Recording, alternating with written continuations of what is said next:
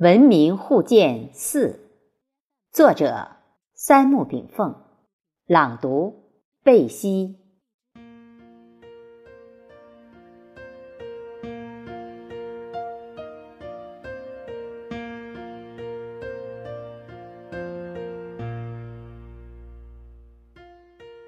在前文中，我虽然将衡量真理性思想归纳为四个标准，其实。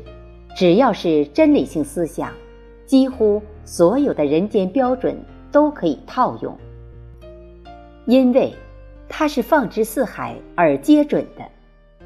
我把真理性思想比喻称构成物质的最基本元素，就像《易经》中的阴阳一样，几乎所有的现象都是由最基础元素的一系列排列组合而形成的，所以。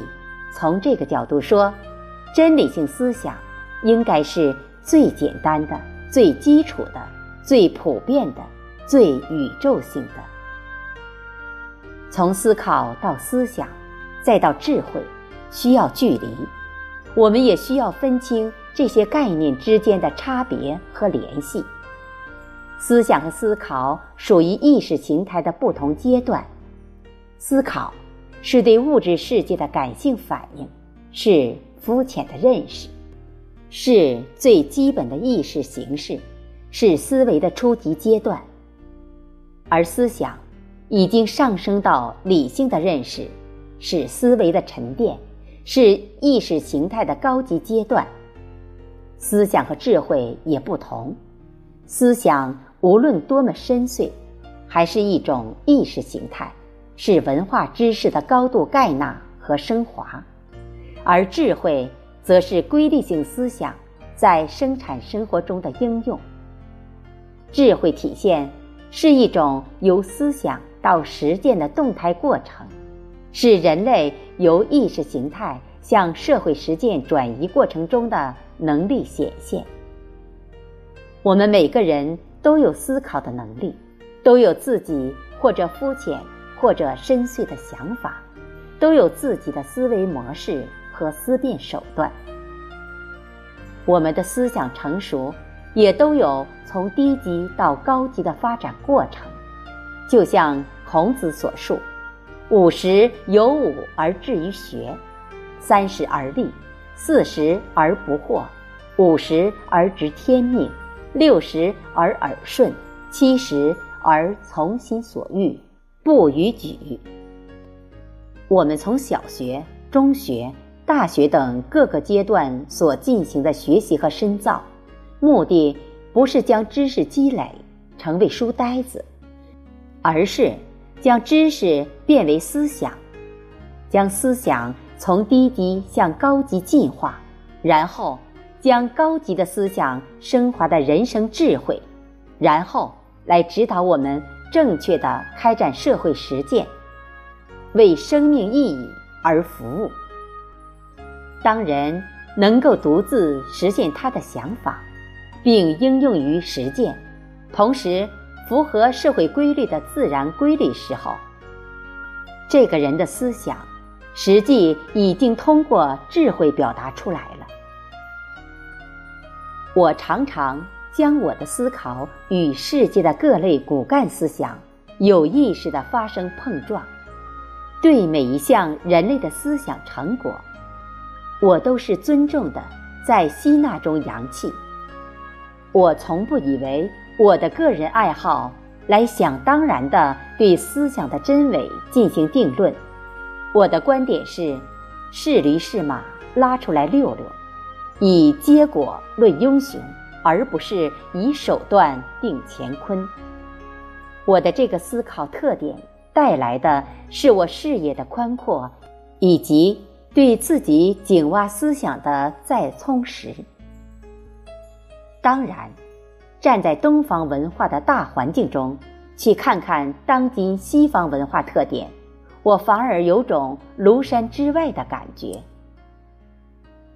西方文化起源于古希腊。发展于古罗马，中世纪一千多年的神权统治中，宗教文化占据其核心位置。公元十五世纪前后的文艺复兴运动，使西方文化渐进雏形。十七世纪反对宗教的科学革命，十八世纪的思想启蒙运动，十九世纪的工业革命，以及三百年的殖民实践，让西方文化完全成熟，并随欧洲列国的军事扩张以及两次世界大战影响了全世界。以美国为首的北约又通过瓦解苏联、收编东欧以及。伊阿战争等几次中东战争，使西方文化在全世界的地位和影响达到顶峰。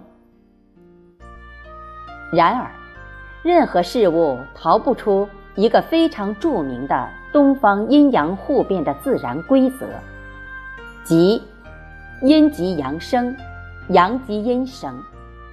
这就是盛极则衰，物极必反。所以。中国儒家思想提倡中庸之道。我们知道，西方文化前缘是古埃及物质文明、古巴比伦制度文化、古希腊海商文明的结合物，也可以说是沙漠文化、农工文化、海洋文化的混合体。这种文化自它诞生起。就被框定于术数的范畴，因为这些出源文化特点是人与人的对立，如殖民主义；人与自然的对立，如冒险主义。西方文化中融入了沙漠文化的独立性、牧游文化的扩张性、海洋文化的冒险性，使西方文化成为征服自然、控制世界。而又用基督的虚伪博爱忏悔罪过的工具，在这个文化变异过程中，个人利益、财团利益、国家利益至高无上，并不惜以财团规章、部落规则、国内法律去约束其他民族以及其他被征服、被管理的对象，包括国家。